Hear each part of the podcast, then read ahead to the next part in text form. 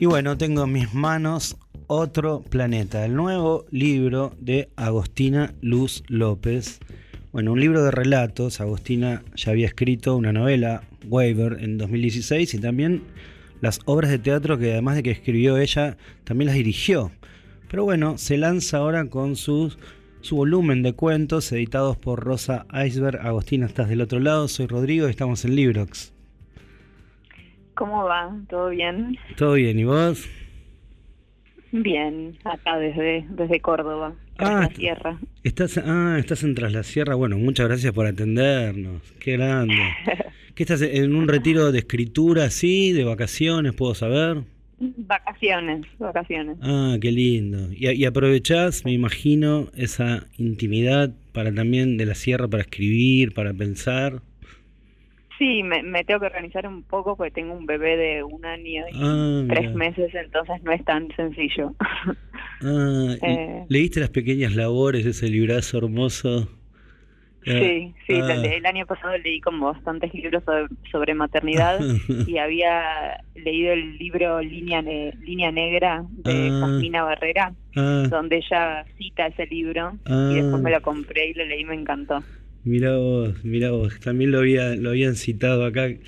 Eh, bueno, nada, cosas lindas para hablar, porque es cierto que se ha escrito poco, eso, eso lo dice muy lindo en el libro eh, Rich, bueno, no me sale el apellido, en Pequeñas Labores, que dice, en literatura los bebés pasan de tener dos semanas a dos años, y en el medio no se cuenta nada.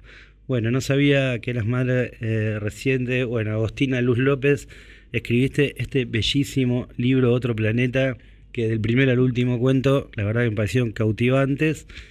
Eh, y bueno, eh, anoté un montón de cosas para preguntarte. Voy a arrancar por, por un paralelismo, porque sentía, mientras te leía, sentía la conexión con El fin del amor, el libro de ensayos que consagró ah. y encumbró Tamara Tenenbaum también lo pensaba en relación a Mañana tendremos otros nombres, que es una novela de Patricio Pron, pero que también tiene más de cosa filosófica que de novela narrativa en sí. Eh, bueno, porque justamente reflexiona sobre los vínculos. Pero yo sé lo que pensaba. Pensaba que tu libro es la parte práctica, o sea, escrita desde el, llano, desde el cuerpo. ¿Lo pensás así? Ah. Em, sí, bueno, en un punto Mm, los vínculos es algo sobre lo que me interesa mucho, digo, hablar, eh, reflexionar, leer. Eh, el libro de Tamara lo leí, el de Patricio no lo leí, lo voy a hacer. Eh, pero sí, es algo como que me interesa mucho y sobre lo que pienso mucho y creo que en lo que escribo y en las obras que hago todo el tiempo se cuelan, se cuela eso, es como la gran materia prima, ¿no? Como que yo siempre un poco sobre el libro decía que había algo que, que estaba, estaba este tema de las metamorfosis, como eh, que, que, van cambiando a lo largo de cada relato, se dan de distintas maneras, y el tema de los vínculos, ¿no? Como que hacía como ese cruce también de que, eh, por ejemplo, ¿no? Sally Rooney es una escritora que me encanta, que habla mucho sobre los vínculos y siento que retrata muy bien como los vínculos en una generación de mi generación, digamos, y, había leído también las metamorfosis de Ovidio, entonces como que sentía también que el libro tenía como ese cruce entre algo vincular eh, contemporáneo y algo también más como más mítico de los de las metamorfosis. Ah, mirá vos, sí, sí, bueno, tampoco quiero, viste, pasármela porque después queda, viste, como no sé, viste que uno se quiere lucir todo el tiempo y no está bien, pero también pensaba en Julia Armfield, que es una escritora británica también que habla muchísimo desde, desde los cambios corporales y psíquicos y también con metamorfosis, eh, un libro muy ah. hermoso que se llama El Gran Despertar. ¿No lo leíste, no? De mm. casualidad. No. Ah, bueno, bueno, me hiciste acordar muchísimo también, pero bueno, esas son cosas que, bueno, tendría que reprimir. este, queda, queda, queda mal decirlo. Volviendo a este hermosísimo volumen de relatos, otro planeta. Me gusta esa cosa de inestabilidad constante.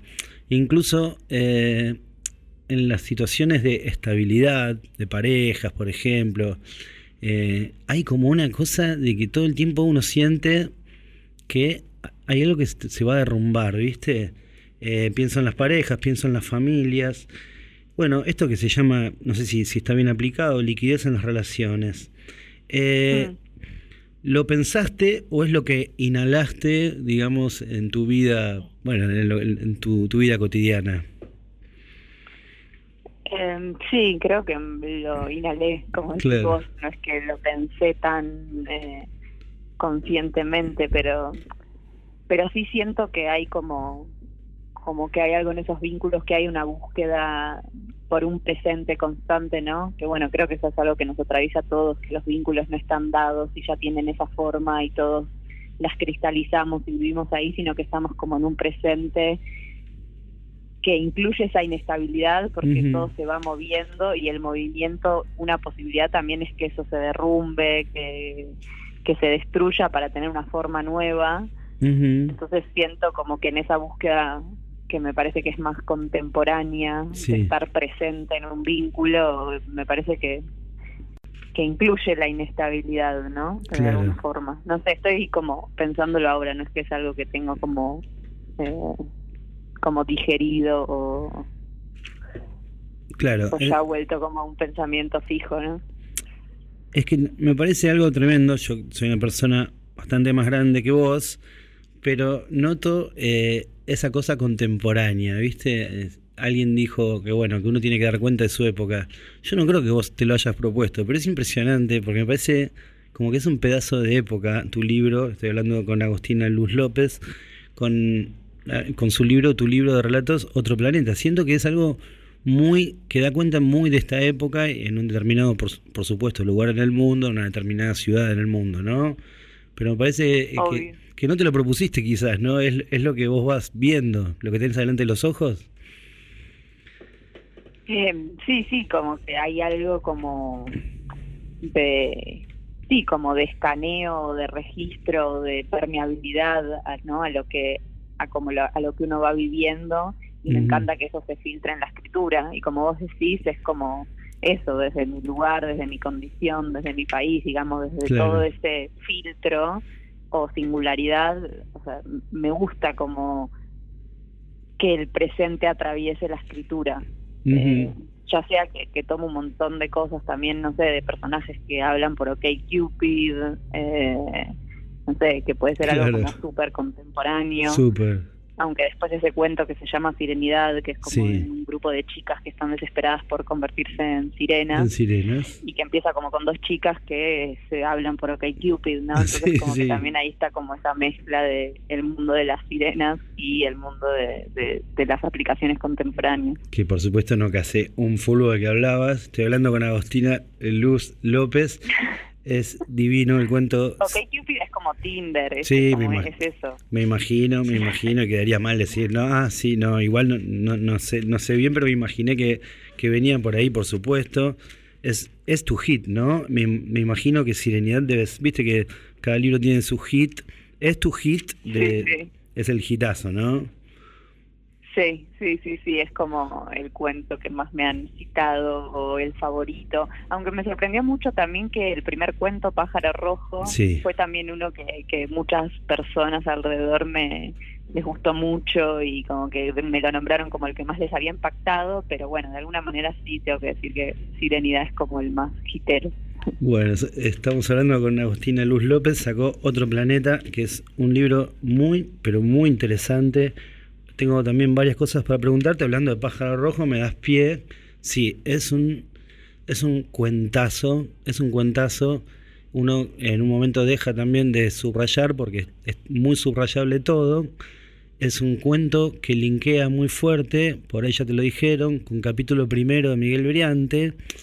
Pero lo que a mí me interesa, y creo que voy a linkear el cuento 1 con el cuento 2, son estos padres que no pueden cuidar de sus hijos. Vos lo decís en algún momento, eh, mm. en alguna hora, a ver, donde dice, los padres deben mirar a sus hijos, la mirada siempre se dirige al futuro, tanto en Pájaro Rojo como en Serenidad, que quizás son los dos hits de, este libro que tiene muy lindos cuentos. Eh, bueno, vemos eh, chicos que deberían ser cuidados por padres que no, cuiden, que no los cuidan, que no se cuidan a sí mismos. Eh, sí, a mí es como también, hablando de lo vincular, es como un tema que también siempre me interesó mucho, la relación entre madres y padres y hijos y hijas. Eh, también atraviesan, no sé, hay muchos padres, por ejemplo, en mis obras de teatro, como un personaje que siempre aparece de distintas maneras. tengo, por ejemplo, una obra, La Laguna, en donde al papá se le murió su mamá, digamos, y se va de viaje con sus dos hijas y en ese momento que se entera de la muerte de su mamá entra como en un estado medio de como de confusión, entonces toda la obra sucede con el padre en ese estado en el cual no es capaz de cuidar a sus hijas, ¿no? Claro. eh, y, y sí, siempre es como algo de ahora obviamente estoy como en un momento de cambio de mirada, que todavía no sé cómo eh, se cómo pasará la escritura, pero bueno, obvio que al convertirme en madre hay aparecen otras sensaciones, otros pensamientos, otros sentimientos que todavía, no sé, no se lo podría eh, definir, pero bueno, claramente te das cuenta que no es tan fácil. eh, ahora, parece el lugar. Ahora sos susceptible de que te escriban a vos en unos años. Claro, o de sentir ahí estoy haciendo todo mal. Claro. Eh, o querer hacer todo bien cuando en realidad hay algo como de la falla que es intrínseca al rol, porque por la falla o por esa grieta es por donde el otro permite crecer, por donde el otro crece, digamos. No existe como la perfección, obviamente.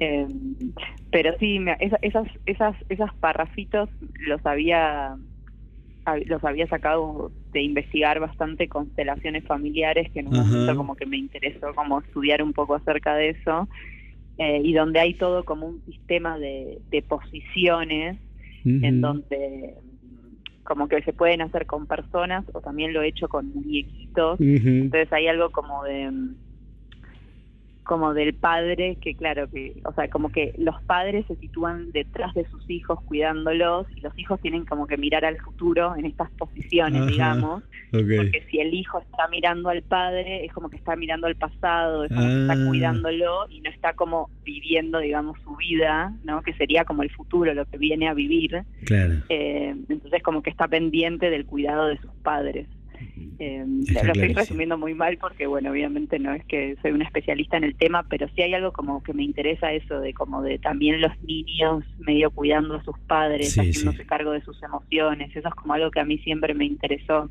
como estos niños maduros, adultos que, que saben cuidar. Como que eso es algo como que no se me da mucha ternura y me conmueve mucho. Eh, no sé, pienso también en algunos personajes de Salinger que trabaja mucho sobre eso. Eh, Sí, sí, sí. Como que es algo que, me, que me reinteresa. Súper interesante hablar con Agostina Luz López, autora de Otro Planeta. Eh, me encanta todo lo que hablas y también cómo escribís y justamente hablas de constelaciones familiares. Vos en algún momento leí por ahí en algunos reportajes que viste a raíz de, este libro, Otro Planeta, este libro de relatos, eh, que bueno, que decías que utilizabas elementos biográficos, pero que bueno, obviamente los trabajás como si fuera, como dice Lori Moore, creo que lo dice, que es una alacena, vas a los elementos biográficos, abrir la alacena, pero después mezclas en un sartén y todo.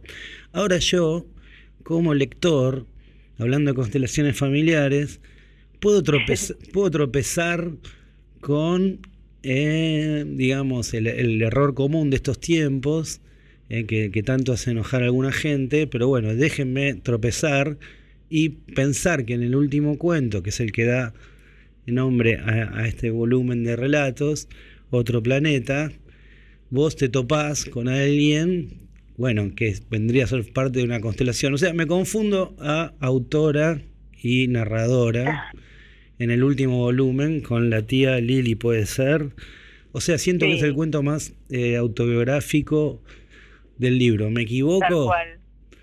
Iba a decir lo mismo, como que es el cuento más autobiográfico, porque de hecho en los otros relatos, o sea, obviamente todos tienen como eh, gérmenes o partes o cosas autobiográficas, pero también hubo muchas reescrituras de los relatos. Y ese cuento, ese, es verdad que, que, es como el más autobiográfico y el que me como que no tuvo tanta reescritura y siento que en ese sentido quedó bastante como en esa zona de dejar todos esos rastros reales. Mirá vos, vos me, resulta algo tan curioso, es tan hermoso que, que bueno, haberlo leído así, es, hermoso el cuento y se nota tanto que hay como una reescritura de la tía Liliana en un punto en tu vida, que me, parece que es, es, como para cerrar acá la nota, te digo. Además, no sé qué pasa, pero muchos relatos de, en libros de relatos, ¿sabes?